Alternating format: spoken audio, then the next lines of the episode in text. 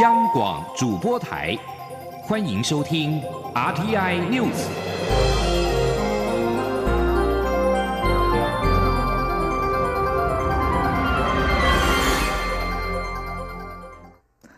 各位好，我是张睡华，欢迎收听这节央广主播台提供给您的 RTI News。因应港区国安法实施，陆委会在官网设置国人赴港澳动态登录专区，期盼前往港澳的民众填写基本资讯。行政院长苏贞昌今天受访时表示，港区国安法是一部恶法，必须小心因应，而且要向民众说明去香港的可能风险。记者王威婷报道。港区国安法通过实施，第四十三条内容涉及台湾，陆委会因此在官方网站设置国人赴港澳动态登录专区，说明政府立场及可能风险，并希望民众登录填写基本资料。行政院长苏贞昌十一号视察中角湾国际冲浪基地，被媒体问到，陆委会设置登陆专区，是否是因为担心民众去香港被消失？对此，苏贞昌表示，台湾香港往来绵密，政府必须提醒民众去香港可能会面临的险境。苏贞昌也表示，香港在中国控制下出现港区国安法这部恶法，跟有言论自由的台湾不一样，所以更要珍惜台湾的可贵。苏贞昌说：“台湾跟香港其实往来绵密，那现在突突然出现这么一部恶法，那真的要小心应对。尤其是国人赴港，那在自由民主、谈论什么都不受局限的台湾，可是港版国安法却可以管到你。如果你自己跑到香港去或过境香港，因此可能会陷入险地。因此，陆委会。”会给国人各种参考资料，希望大家要小心。另外，前总统陈水扁批评三倍券手续繁复，不如直接每人发放新台币两千元。三倍券应该改为三杯欠，政府要举三杯向民众致歉。对此，苏贞昌回应：三倍券预购以来，已经有超过一千万人加入，厂商和地方政府也不断加码，非常受欢迎。这是政府促进经济消费的好方法。苏贞昌表示，每个人都可以有意见，最重要的是让经济好。起来！中央广播电台记者王威婷采访报道。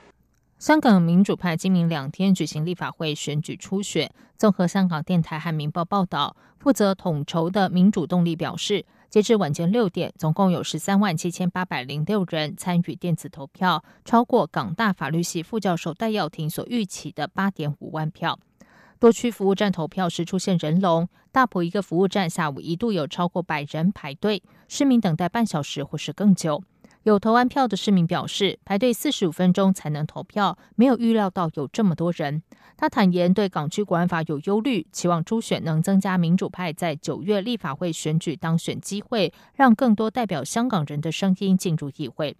香港今天的选举原定上午九点到晚上九点举行，但受到警方昨天晚上搜查负责设计这次初选投票系统的香港民意研究所办公室的影响，今天投票延到中午的十二点举行。初选活动将会在十二号结束。香港立法会换届选举预定于九月六号举行，泛民举行初选，以便协调出选举代表阵营参选的候选人。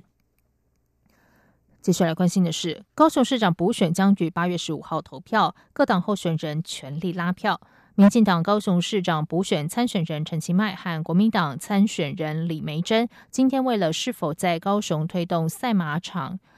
相互交锋，李梅珍表示，只要能够促进高雄观光，都会大力的推动。陈其迈则说，香港马会已经打枪两次，政策必须务实可行比较好。请听王威婷的报道。民进党高雄市长补选参选人陈其迈十一号参加马术治疗课程开训典礼。媒体询问陈其迈对于前高雄市长韩国瑜之前提出在高雄建赛马场的看法，对此陈其迈回应：高雄建赛马场的想法已经被香港马会拒绝两次，高雄应该根据自己的优劣条件全面规划政策。陈其迈也说，提出的政策必须务实可行，他未来会盘点高雄的条件，建设高雄成为港湾城市，吸引更多观光客。对于是否会延续韩国瑜推动赛马场的想法，国民党高雄市长补选参选人李梅珍十一号受访时则说，只要能够促进高雄观光的政策，都会大力推动。李梅珍说。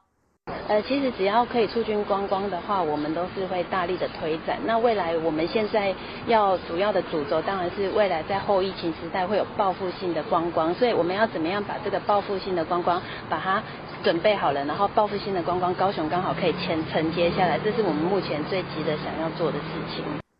高雄市长补选紧锣密鼓，但是李梅珍今天只排定一场在左营水利会刊的公开行程。对此，李梅珍表示，她起步比较慢，所以安排许多私下拜会不同团体的行程，向他们请意。陈其迈被媒体问到李梅珍行程规划看法时，则说：“选举行程要做自己，不要好像看起来跟韩国瑜的很像。在选举节奏上，也应该多请走基层比较好。”中央广播电台记者王威婷采访报道。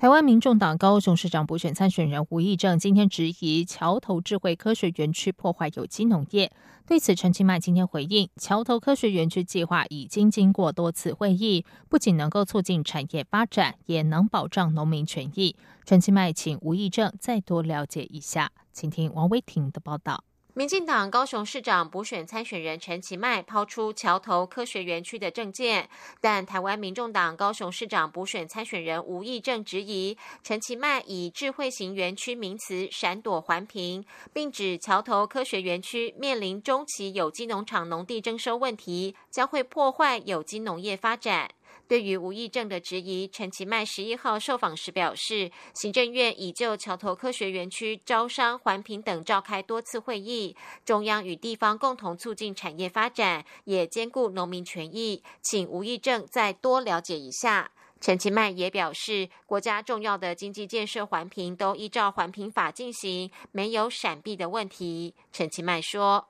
啊，这个行政院或者是农委会。”跟啊，我们相关的部位都全力的在啊，希望说在未来，除了发展呃高科技的产业啊，让台南高雄的科技走廊啊能够连成一片啊，那能够形成啊全世界最先进的半导体产业聚落，这个是国家重要的经济建设啊。那一方面，我们也希望说能够怎么样照顾我们这些。呃，这个农民朋友，哦，那也会，我相信也会有完整的配套措施。那这个协商，啊，这个呃方案，哦，都一直陆续的都在进行。另外，陈其迈的竞选总部十一号落成，以流线建筑造型、明亮色调搭配陈其迈比出超人手势，凸显高雄大迈进的主轴。陈其迈竞选办公室表示，透过两年拼四年、光荣投三次两句标语，展现全力为高雄打拼的决心。中央广播电台记者王威婷采访报道。曾经繁华一时的台南市盐水区月金港，因为淤积而没落。国发会指出，在前瞻基础建设计划积极的推动之下，现在已经成为集观光、乐活、清水的历史文化园区。不仅振兴观光产业，也唤起人们对盐水的历史人文记忆，是跨域整合相当成功的案例。请听杨文军的报道。台南市盐水区月金港，因为地形略为弯曲，状似新月，故有月经月港的雅称。昔日人称一府二路三艋甲四月经，曾经繁华一时，但后来水道淤积，加上水域水质严重恶化，导致前人称颂的月经八景已不复存在。国发会指出，在前瞻基础建设计划支持下，政府跨域整合不同部门与领域，结合治水与营造具有在地文化与观光休憩产业，推动月金港水域再现风华计划，共补助新台币五点八亿元。国发会副主委尤建华指出，目前水环境改善方面已全部完工，并推动城镇风貌改善，架设水岸步道。文化部也举办月金港灯节。月金港月之美术馆让当地焕然一新。他说：“啊，所以我们就大概针对这个相关的整个河道的部分去做一些处理，就是第一个把所有原来的淤泥的部分把它挖除掉，啊，能够低挖的时候，到时候可以当做滞洪的功能，这是一个部分。第二个部分就是希望说把原来的河道淤积的部分把它都能够打通，所以平时的时候也有一些河河川的戏水的一些功能存在，这是一个部分。尤建华也说，月津港水域能再现风华，除了唤起盐水历史人文记忆及振兴盐水观光产业外，更展现中央机关各部会与地方政府跨域整合的完美成果，是集观光、乐活、清水的历史文化园区。相信未来台湾的水环境不再只是灰色的水泥建设，也能利用水岸空间与滩地串联路网，营造休憩的景点。中央广播电台记者杨文君台北采访报道：受到 COVID-19 武汉肺炎的疫情冲击，部分厂商可能歇业倒闭。劳工不免会担心自己的公司如果不幸倒闭而拿不到薪水，该如何保障自身权益？劳保局表示，如果不幸发生公司倒闭欠薪，还有积欠公司垫偿基金的保障。请听杨文君的报道。劳动部指出，积欠工资垫偿基金是由全体适用劳基法雇主每月按雇佣劳工投保薪资总额万分之二点五提缴所集结而成的基金，是公司出的钱。当雇主因歇业、清算或宣告破产前六个月内有积欠劳工依劳动契约应给付的工资，劳工可以向劳保局申请垫偿。垫偿范围包括依劳基法应给付的旧制退休金。金资遣费及依劳退条例应给付的薪资资遣费等。雇主并应于规定期限内偿还，否则将由劳保局向雇主追偿。劳保局指出，劳工一旦发现公司有积欠工资、退休金或资遣费的情形时，可以立即向公司所在地的劳工行政主管机关寻求协助。劳工朋友可以放心。劳保局普通事故给付组组长刘秀玲说：“可以立即跟。”公司所在地的劳工行政主管机关寻求协助哦，请他他们可以及早的介入了解、掌握事业单单位的营运状况哦。同时，劳工朋友可以请雇主他出具无法清偿的证明。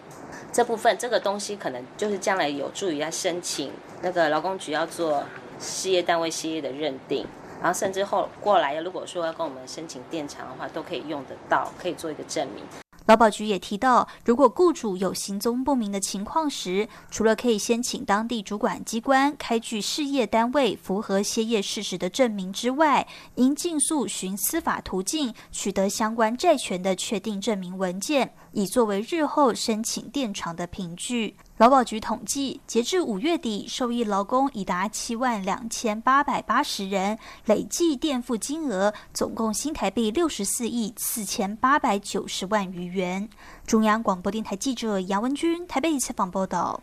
在外电消息方面，英国广播公司 BBC 今天报道，受到 COVID-19 武汉肺炎疫情影响，阿联酋航空总裁证实已经裁员百分之十员工，但接下来可能高达百分之十五，相当于九千人。法新社报道，阿联酋航空是中东地区最大的航空公司。面对世界各地一系列阻止疫情蔓延的限制措施，该公司曾在三月底暂停航班营运。在爆发疫情前，大约有一百五十七个航点的阿联酋航空，已经在四月中恢复部分客运航班，并计划在八月中旬前恢复到五十八个城市航点。阿联酋航空总裁克拉克先前指出，可能要花四年才能够恢复到某种程度的正常营运。阿联酋航空已经进行了好几个阶段的裁员，而最近一次是上周，但是没有透露人数。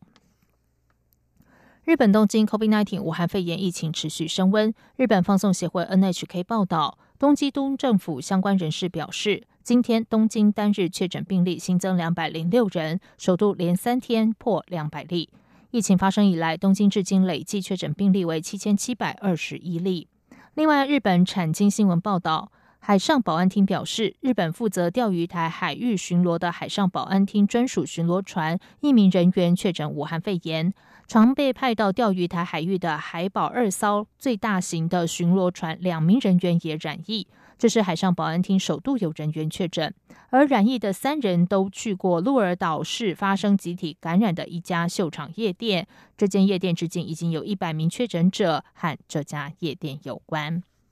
以上阳光主播台，谢谢收听。无限向全世界